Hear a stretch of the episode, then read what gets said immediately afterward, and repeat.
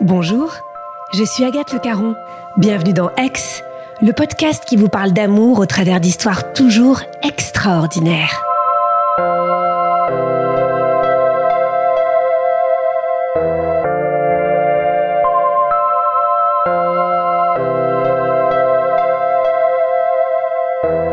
Comment créer une histoire quand la France a les yeux braqués sur vous? Comment laisser épanouir son amour pour l'autre quand on a des rivales juste à côté de nous Quand on aime, comme aime Lucille, eh ben c'est finalement simple, simple comme bonjour.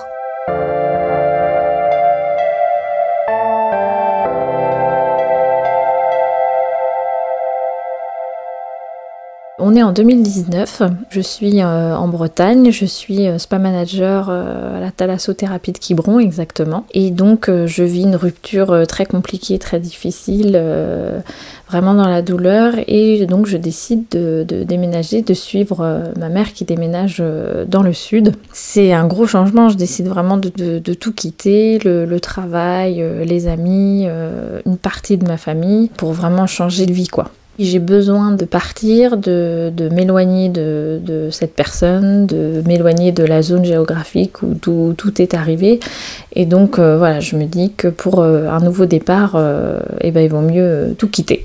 La Bretagne, c'est vraiment là où je suis née, là où j'ai grandi. Je suis vraiment en Bretonne pure beurre, comme on dit. Donc c'est pas forcément évident pour moi de partir, mais je, ressens profondément qu'il faut que je le fasse. J'ai 31 ans à ce moment-là. Donc voilà, je suis chez ma mère dans le sud. Euh, je, commence à faire euh, des recherches pour trouver un autre euh, travail. et en fait, bah, je, décide de partir en travail saisonnier à Chamonix. Là, je vais vivre une saison qui va me faire beaucoup de bien au, moral, au mental. Ça me permet vraiment de, de rencontrer d'autres personnes, de me retrouver moi-même, de savoir ce que je veux, ce que je ne veux plus, même de remettre un petit peu en question aussi mon métier actuel. Est-ce que vraiment c'est quelque chose que je veux continuer à faire. Euh, voilà, il y a vraiment tout qui, me permet de reset vraiment euh, mon ancienne vie et de penser euh, que à moi en fait, à autre chose. À Chamonix, c'est une saison, hein, donc euh, il y a tout le côté euh, festif que je n'avais plus dans ma vie, donc euh, je me redécouvre de, ce côté-là. Il y a aussi tout le côté sérieux parce que j'avais quand même un travail à tenir. Puis c'est un environnement magnifique. Chamonix, c'est une, ville exceptionnelle, une nature exceptionnelle, donc vraiment il y a tout pour se ressourcer quoi. Et juste au moment où je dois décider si je veux renouveler et rester vraiment en CDI, bah, le Covid arrive et donc euh, là je suis obligée de retourner donc euh, bah, chez ma mère, de retourner dans le sud avant le Covid. Le fait de revenir euh, chez ma mère c'est toujours un plaisir, ça se passe très bien, on est, on est très proches et ça me permet à nouveau de, de continuer à me poser des questions sur, sur mon avenir et sur ce métier si je veux le continuer. C'est là aussi, chez ma mère, que je vais aussi euh, remettre les mains dans le potager, parce que c'était une, passion pour moi. Donc là, je, remets les mains euh, dans la terre, euh, je refais un potager chez eux, je me réinvestis là-dedans, et du coup, bah, je me dis en fait que j'ai plus trop envie de continuer dans la voie de l'esthétique.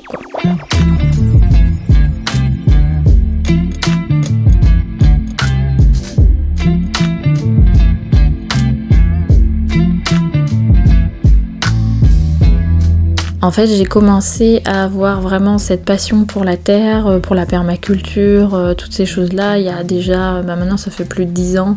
C'était vraiment une passion. Hein. Je, passais toutes mes journées déjà euh, là-dedans. Donc, c'est pas tombé du ciel, quoi. Cette pause, c'est un retour aux sources. et puis, c'est là où on se pose les bonnes questions, quoi. En plus, pendant le Covid, on a du temps. Mon envie, c'est de changer complètement d'orientation et de travailler dans le maraîchage. Donc, euh, bah, ce que je fais, c'est qu'au bout d'un moment, je me lance et je dis non aux opportunités euh, dans l'esthétique. Je refuse le CDI que je pouvais avoir et euh, je m'inscris dans une formation pour passer un diplôme dans le maraîchage. c'est une formation qui était sur hier. On est en avril et en même temps, bah, je suis toujours donc les mains dans le potager de ma mère et un jour, mon beau-père vient et me dit en rigolant, tu devrais trouver l'amour dans cette voie-là.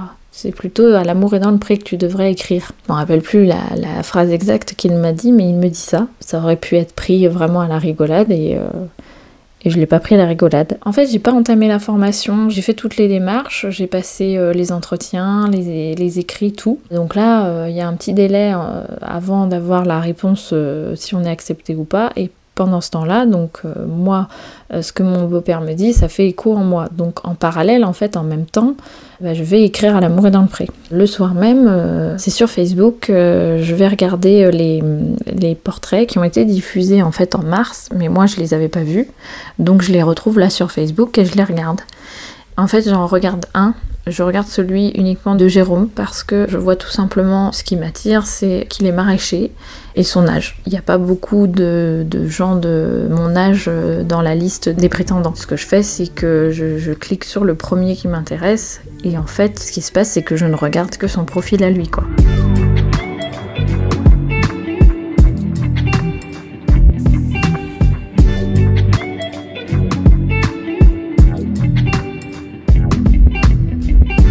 ce qui se passe, c'est que c'est vraiment le, pas le coup de foudre parce que j'ai pas Jérôme en face de moi, mais il y a vraiment quelque chose qui me dit que cette personne-là, il faut que j'y aille en fait. Il y a une espèce de d'aimant, une espèce de voie à suivre. Je le vois, je le trouve euh, plutôt euh, lumineux comme personne. Je, le, je trouve qu'il a l'air gentil. C'est la façon dont il parle, forcément, ça résonne en moi. Il a beaucoup de valeurs communes. Et puis il veut des enfants. Euh, donc voilà, et en plus de ça, forcément, il me plaît beaucoup à l'œil. Donc l'étape suivante, je, prends ma plume euh, le soir même, donc il est très tard, il est 1h euh, du matin, quelque chose comme ça, donc j'écris euh, des brouillons pendant plusieurs jours, j'écris puis je, retravaille un petit peu cette lettre. Dans ma tête, c'est... Je, je, pense que c'est assez clair de ce que je veux dire, je, je veux pas trop en dire. Euh, pour quand même euh, susciter un peu l'envie. Il faut quand même euh, en dire un petit peu pour que voilà, ils se disent cette personne-là correspond un peu. Donc c'est pas un exercice facile, mais en fait ça vient ça vient un peu tout seul. Je me dis surtout, il faut pas non plus que je parle que de moi que je raconte que ma vie. le but c'est de séduire, donc de s'imaginer à un premier rendez-vous en face à face, on parle pas que de soi en fait. Donc euh, voilà, je, dis des petites choses euh, qui me semblent euh, faire écho à ce qu'il a dit dans son portrait. Je réponds à ses attentes. Par exemple, je, réponds au fait qu'il euh, il dit qu'il veut avoir des enfants. Je lui réponds en disant que mon souhait le plus fort, c'est de devenir maman. Je me décris assez euh, brièvement. Je dis que je suis une bonne vivante, euh, qui a envie de, croquer la vie à pleines dents, que je fais un peu de sport mais pas trop, que j'aime beaucoup cuisiner, même si je suis pas très douée. Voilà, j'essaye aussi un peu de mettre un peu d'humour. je dis aussi euh, mon métier actuel. Je lui dis aussi que je suis passionnée de, permaculture, euh, de voilà que je suis passionnée euh, par la nature, par le maraîchage. Donc voilà. Après, je dis pas forcément que je suis en réorientation. Tout ça, pour moi, c'est des détails qui polluent le, discours et qui n'ont pas forcément d'intérêt à un premier contact, en fait. J'ai pas eu envie de me décrire physiquement. Euh, j'ai envoyé euh, des photos donc euh, plein visage et des photos de la tête aux pieds. Je fais cette démarche dans le secret, donc je fais tout sans en parler à personne. J'en parle très rapidement à ma sœur, mais une fois que j'ai fini mes brouillons, voilà, elle me donne juste un conseil en me disant ne parle pas juste que de toi, quoi. Donc voilà, j'en parle simplement à ma sœur et en fait j'envoie j'envoie le courrier euh, tout simplement, alors avec trois timbres parce que j'ai peur que ça n'arrive pas. Mais à ce stade-là, je, n'en ai pas parlé euh, à mes parents, à ma famille, euh, voilà, c'est dans le secret encore.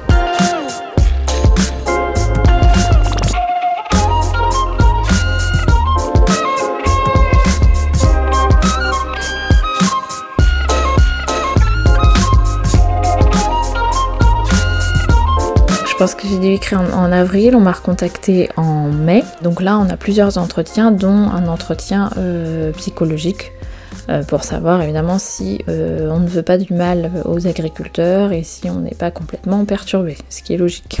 Bah, moi, je suis vraiment motivée parce que en plus, plus j'avance dans les étapes et plus je suis quelqu'un assez convaincu par les signes. Alors je suis pas, je suis très terre à terre et carré normalement, mais je me dis toujours que s'il se passe certaines choses et si ça arrive, c'est qu'il y a une raison. Donc là, le fait qu'on me recontacte et que je continue à passer les étapes, c'est forcément que c'est le bon chemin quoi. Du coup, on nous appelle et donc un jour on me dit voilà, ton courrier va être remis telle date. alors il me semble que c'était tout début juin à l'agriculteur et donc si jamais il te choisit, tu seras recontacté pour partir en speed dating euh, sur Paris. Et donc, euh, il y a un petit peu d'attente jusqu'à ce jour-là.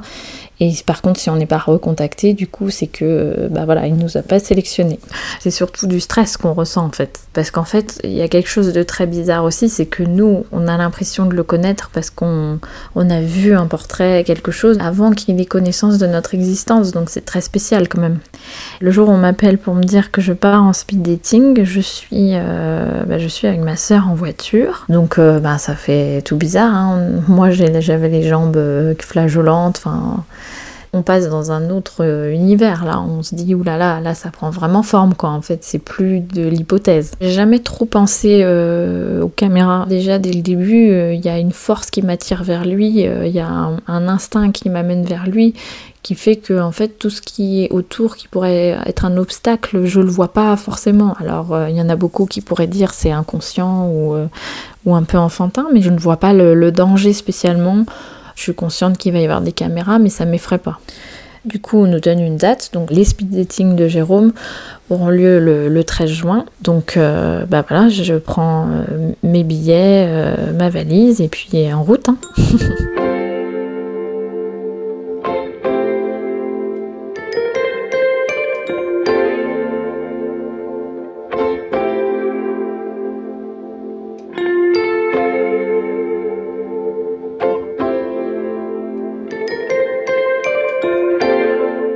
comme toutes les filles, en fait, on fait euh, du shopping. Juste avant, on cherche la plus belle robe, on cherche à se mettre euh, en valeur sans en faire trop non plus, parce que ça reste un agriculteur, donc euh, pas besoin non plus de sortir les paillettes. Enfin, en tout cas, moi, c'est ma façon de voir les choses. Donc voilà, on, on se prépare, on achète aussi le petit cadeau qui va bien. Donc là, je vais prévenir ma mère et mon beau-père en leur montrant le portrait. Un jour, euh, je leur demande de s'asseoir, j'ai quelque chose à leur dire. Donc je leur montre euh, le portrait et je leur dis euh, bah, qu'est-ce que vous en pensez?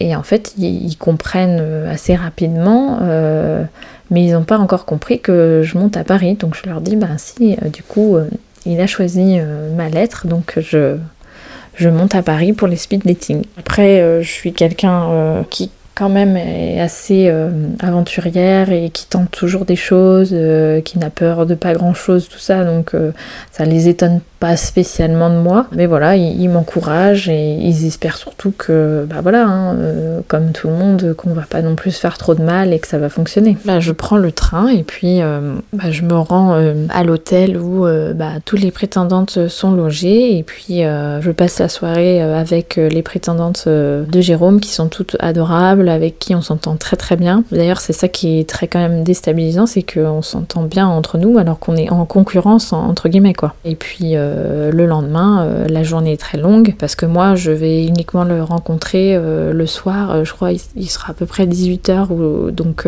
comme toutes les filles, hein, je me compare aux autres et déjà pour le physique parce que je les connais pas. Donc, c'est la première chose qu'on voit. Physiquement, on trouve toujours mieux chez l'autre. Donc, il y a forcément d'autres filles que je trouve beaucoup plus jolies, beaucoup plus minces, où je me dis, bah ouais, ça va être chaud. Je me dis, rien n'est perdu. Et puis ça se joue aussi pas que sur le physique. Et puis des fois, ça se joue aussi sur euh, des choses qui ne s'expliquent pas. Hein. Je m'attends pas à grand chose en fait, je, fonce. Je fais confiance à ce que me dit mon cœur et mon cœur me dit que c'est là qu'il faut que j'aille. Donc euh, j'y vais quoi.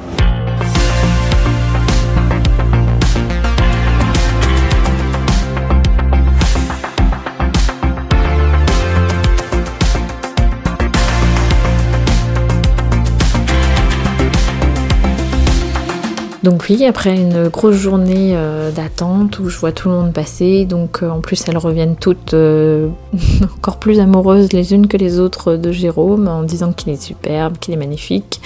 Donc voilà, je me dis, bah c'est mort, ça s'est super bien passé avec celle-ci, avec celle-ci aussi, donc je suis paumée un peu quoi. Donc j'ai très chaud parce que c'est une journée, c'est très chaud. J'ai des ampoules parce que j'ai mis des nouvelles chaussures comme une débile, comme beaucoup de femmes. Je suis dans un état, euh, enfin pour moi, euh, lamentable, euh, toute transpirante. Et puis voilà, je, me rappelle, c'est un escalier qui descend, donc je descends et je le vois, je ne vois que lui en fait. Je ne vois pas les caméras autour, je ne vois que lui en t-shirt blanc et en jean. et je me rappelle, il refait ses lacets. Et il se relève et, voilà, là je suis happée en fait et on rentre en discussion comme ça et c'est très court, ça dure 10 minutes. Il n'y a pas de gêne, parce qu'il n'y a jamais eu de gêne entre moi et Jérôme, même à ce moment-là. C'est un mélange de soulagement, de enfin on, y est, et un mélange de bah nous c'est un coup de foudre, c'est indescriptible comme sentiment, c'est juste euh, le moment présent et on est plongé dans les yeux de l'autre en fait. On se dit euh, les choses essentielles, c'est-à-dire que voilà, on recherche euh, la personne qui sera notre épaule pour le reste de notre vie, euh, qui sera euh, le père et la mère de nos enfants. On recherche quelqu'un qui partage notre quotidien dans, voilà, dans les joies, dans la douleur. Enfin, on se dit qu'on recherche les mêmes choses en fait. Je ressens plus au niveau du cœur et puis je tremble un peu. Il y a un moment aussi j'ai failli pleurer et puis j'ai réussi à me retenir. Enfin, c'est, je passe un peu par toutes les émotions quoi. Et puis très rapidement, euh, on fait un signe pour nous dire que les 10 minutes sont écoulées et que, voilà, faut repartir quoi. Donc Jérôme arrive et euh, bon bah ça, il met pas 40 ans à donner son choix. Hein. Voilà, il annonce euh, avec qui il aimerait continuer et qui l'invite à venir euh, séjourner à la ferme. Donc euh, il va d'abord annoncer Alicia et ensuite mon prénom. Je tremble encore, j'ai encore envie de pleurer, enfin c'est un état second un peu. Hein. J'ai vraiment vécu un coup de foudre, mais c'est pas le coup de foudre comme quand on a 16 ans et c'était vraiment l'impression d'avoir rencontré l'âme sœur, que c'est la personne, c'est lui, ça va être mon tout en fait. On sait qu'après à telle date, forcément on nous recontacte pour les détails, l'adresse et compagnie. Donc euh, voilà que ce sera à telle date euh, à cet endroit-là. Maintenant, on n'est plus sur du physique. Là, on va rentrer dans la connexion et voir si euh, on peut aussi vivre dans la ferme. c'est pas le tout de bien s'aimer, hein, mais il faut aussi embrasser tout la vie de l'agriculteur. Je suis partie le matin euh, du 20, je crois que c'était le 24 juin. Voilà, j'ai pris ma petite voiture, euh, j'ai rencontré l'équipe euh, pour m'installer le micro. Et puis voilà, ils m'ont suivi jusqu'à ce que j'aille à la ferme. Et, et puis là, tout a commencé quoi.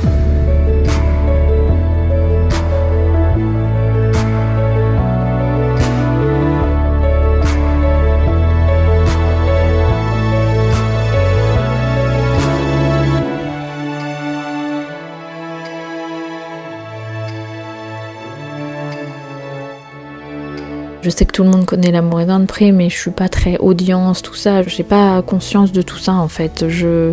En plus, c'est pas diffusé en direct, c'est-à-dire que nous, on est filmé, on vit notre truc, mais euh, c'est pas diffusé en même temps. Donc il y a un décalage entre ce que nous on va vivre et quand ça va être diffusé, quoi. Donc je suis pas là en train de me dire, euh, je passe à la télé, quoi. J'ai peur, en fait.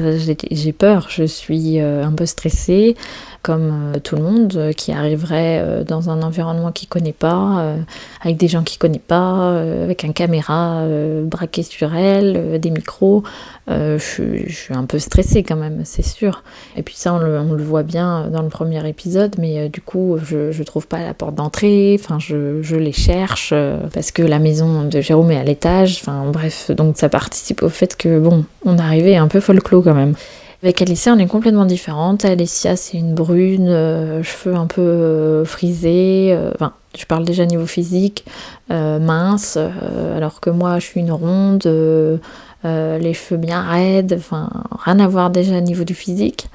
Et puis, je ressens, oui, les, premières heures que effectivement, elle est, elle est motivée aussi et que bah, qu'elle y croit aussi et que voilà, elle n'est pas venue non plus pour pour trier les perles quoi. Donc moi j'arrive, euh, il m'a pas entendu arriver, il est en train de faire la cuisine avec Alicia. Euh, l'anecdote c'est que lui euh, il a fermé la fenêtre à un moment donné alors qu'il surveillait mon arrivée tout le temps. Donc du coup il a loupé mon arrivée. Donc moi j'arrive déjà en lui reprochant, en rigolant. Bah, c'est comme ça qu'on accueille les dames quoi. c'est assez rigolo, ça casse aussi un peu le, froid de l'arrivée. et ça met une autre ambiance quoi. Donc là je vois les caméras, je vois l'autre prétendante, euh, voilà. À la limite on est plus dans une phase où bon ok j'atterris, là je, là je me rends peut-être un peu plus compte de ce que je suis en train de vivre quoi. Du coup à ce moment-là le programme c'est euh, de partir euh, dans les champs, il y a des bottes de, de foin à faire. Donc ben, on prend le tracteur et puis on va dans le champ d'à côté pour, pour faire les bottes ça se passe très bien, sauf que moi j'ai l'impression à ce moment-là d'être plus euh, en mode plus copine et j'ai l'impression qu'elle est plus dans la séduction avec Alicia. C'est ce que je ressens à ce moment-là. En même temps, il fait 38 degrés, euh, je transpire comme une vache, il faut le dire. Donc euh, je suis pas à mon avantage, je suis en et puis voilà, j'y mets du mien, je ramasse bien les bottes et tout. Donc la séduction, pour l'instant, on n'y est pas encore, quoi. Euh, la première soirée, ça se passe très bien. Euh, et puis, on a envie d'apprendre à se connaître, donc forcément, on veille un peu. Et puis, vers 3h euh, du matin, on part tous les trois chacun dans nos chambres, voilà.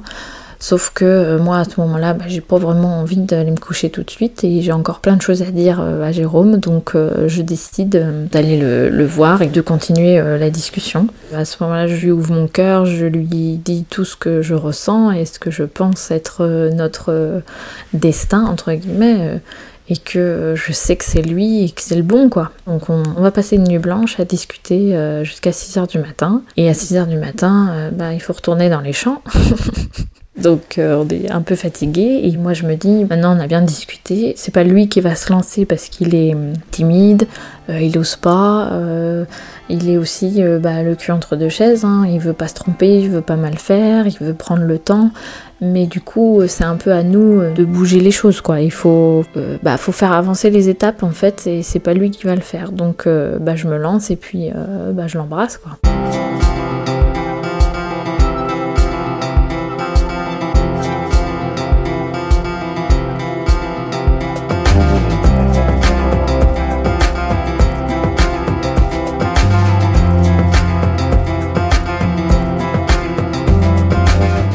Fait vraiment pour lui montrer euh, que j'étais là, quoi, que je le voulais lui. Donc en fait, Alicia va le sentir euh, et, d'elle-même le soir, elle va dire qu'elle part en fait. Là, c'est le moment où on va vraiment commencer à vivre des choses au niveau euh, sentimental, émotionnel, des connexions, voilà, avec la personne. C'est vraiment là où ça prend sens. Et puis aussi, les caméras, ils ont entre guillemets obtenu ce qu'ils voulaient. Ils ont eu les moments de bisous, tout ça. Donc ils s'effacent un petit peu. Donc nous, ça nous permet aussi de, voilà, de développer un peu la relation et voilà, de tomber amoureux quoi. Ça me fait pas peur le travail à la ferme parce que j'aime ça. J'aimais déjà travailler dans les potagers, les jardins, tout ça. Donc je prends plaisir à l'aider, à ramasser les légumes. Alors par contre, euh, une chose que je ferai jamais, c'est euh, le tracteur, euh, les grandes cultures, les céréales, parce que bah, c'est pas mon dada et j'aime pas trop conduire les tracteurs. Mais sinon, je prends vraiment plaisir à l'aider au chant et, ça renforce encore plus euh, notre relation parce que c'est des moments où on rigole euh, en travaillant, donc c'est hyper enrichissant en fait. Comme j'avais tout quitté, je l'invite chez ma mère dans le sud. Et voilà, on a un petit week-end de rencontre avec ma maman. Donc ça se passe, ça se passe très très bien. ils s'adorent tout de suite tous les deux, donc ça se concrétise quoi. Ce qui s'est passé, c'est que une fois qu'on avait rencontré ma mère, on est repartis tous les deux. En fait, j'ai pris mes affaires et puis euh, j'ai emménagé chez Jérôme euh, directement. Ça va très très vite. les mois s'écoulent et, euh, et, en fait on, est plein de projets, plein de, on a envie de faire plein de choses. donc voilà, on, on, a envie de refaire la boutique. on a plein de plein d'envies en fait. Et puis ben moi je, je, m'adapte à la région. Je, j'essaie de tisser des liens avec sa famille qui vit quand même à la ferme aussi. Donc euh, voilà, je, prends mes marques tout doucement. Et puis, puis au fur et à mesure, lui, il me laisse aussi toute ma place à la ferme. Donc je prends mes marques là aussi. Euh, c'est vraiment pas compliqué parce que tout se fait naturellement. Et comme on le dira toujours, euh, on se force à rien en fait. Tout est naturel entre nous deux. Il n'y a pas de compromis de, sur ce qu'on est, ni l'un ni l'autre. On est nous-mêmes quoi. Je me rends compte que voilà, c'est un bon vivant, hein, euh, qu'il a des amis euh, qui sont géniaux, avec qui on va passer des super moments. Euh. je me rends compte aussi que c'est un acharné du travail et que, que, voilà, on partage ça aussi, que on est des bosseurs tous les deux. Et puis je, voilà, je, m'attache à quelqu'un qui est quand même très tendre, très attentionné, qui voit la vie à deux. Donc ça c'est super pour une femme d'arriver et d'imaginer que bah, là il y aura la chambre de bébé, là il y aura ceci, cela. Le nombre de femmes qui n'attendent qu'une chose, c'est qu'on se projette avec elles, bah, là c'est le bonheur.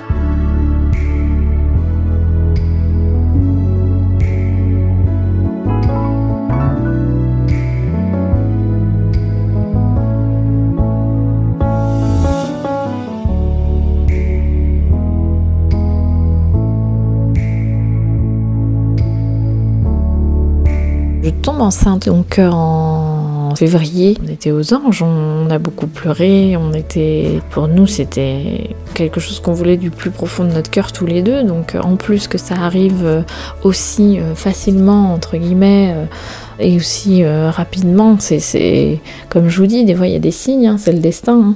Donc Capucine est née en octobre 2021. Donc là, ben, maintenant, elle a tout juste deux ans. Hein. Puis ben, quand elle arrive, c'est notre poupée, quoi, notre princesse. Euh, c'est la meilleure chose qui nous soit arrivée. C'est Capucine, pour nous, euh, on pourra, on pourra jamais décrire euh, son arrivée et tout ce que ça nous a procuré comme bonheur. C'est indescriptible. Ça scelle notre union, et puis là, euh, on prend une autre dimension encore. On est une famille, donc là, on a un nouveau rôle, on se découvre dans un nouveau rôle, celui de parent. donc là, en octobre, elle naît, et ce jour-là, je ne le savais pas non plus, mais Jérôme prend la décision de me demander en mariage. il est sûr qu'il voudra me demander en mariage et il le fera euh, le jour de Noël, le 25 décembre. Donc le 25 au matin, euh, il me fait croire qu'il descend chercher mon cadeau. Donc je me demande bien ce qu'il va descend chercher.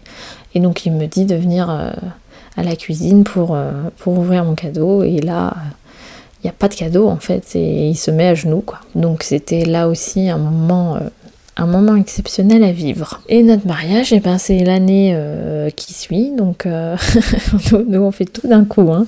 Donc en 2022, le 27 août, euh, on se marie à la ferme. On, on a décidé qu'on voulait vivre ça ici.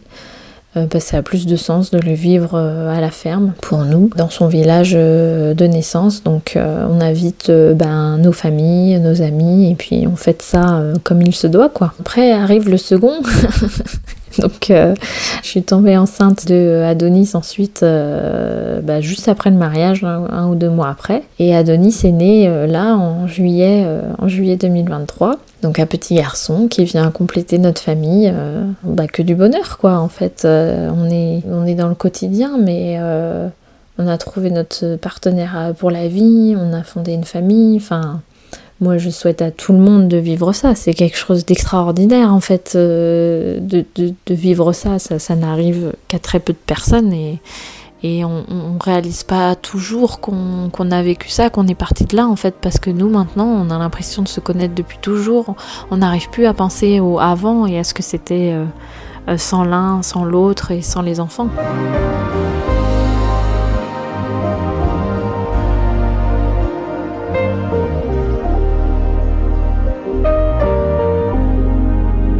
Sait que c'est assez original de, se rencontrer de cette façon-là. Après, on veut pas non plus que ça ne définisse entièrement, c'est-à-dire qu'on n'est pas que euh, Jérôme et Lucille de l'amour est dans le pré, mais on a un regard quand même hyper bienveillant et, euh, on est hyper reconnaissant envers euh, toute la production. C'est une façon de se rencontrer comme une autre en fait avec euh, bah, les mêmes possibilités les mêmes chances euh, dans la vie, que ça fonctionne, que ça fonctionne pas. Euh, je veux dire, il n'y en a pas plus de chances ou moins de chances que ça fonctionne à la télé ou pas. C'est juste un, peu un hasard et une accumulation d'éléments qui font que ça match, quoi, et que c'est magique.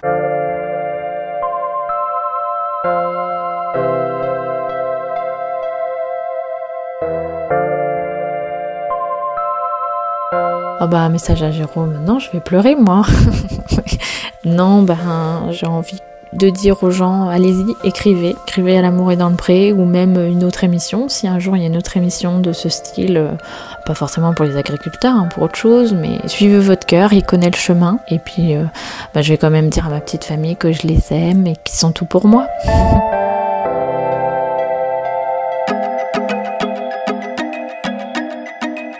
Merci à Clémentine Delagrange qui a réalisé cet épisode et à Agathe Soro qui l'a monté et mis en musique. Si vous l'avez aimé, n'hésitez pas à nous mettre des étoiles ou des commentaires, ça nous aide beaucoup. Et si vous avez vous-même une histoire extraordinaire à nous raconter, envoyez-nous un résumé à podcastx1 at gmail.com.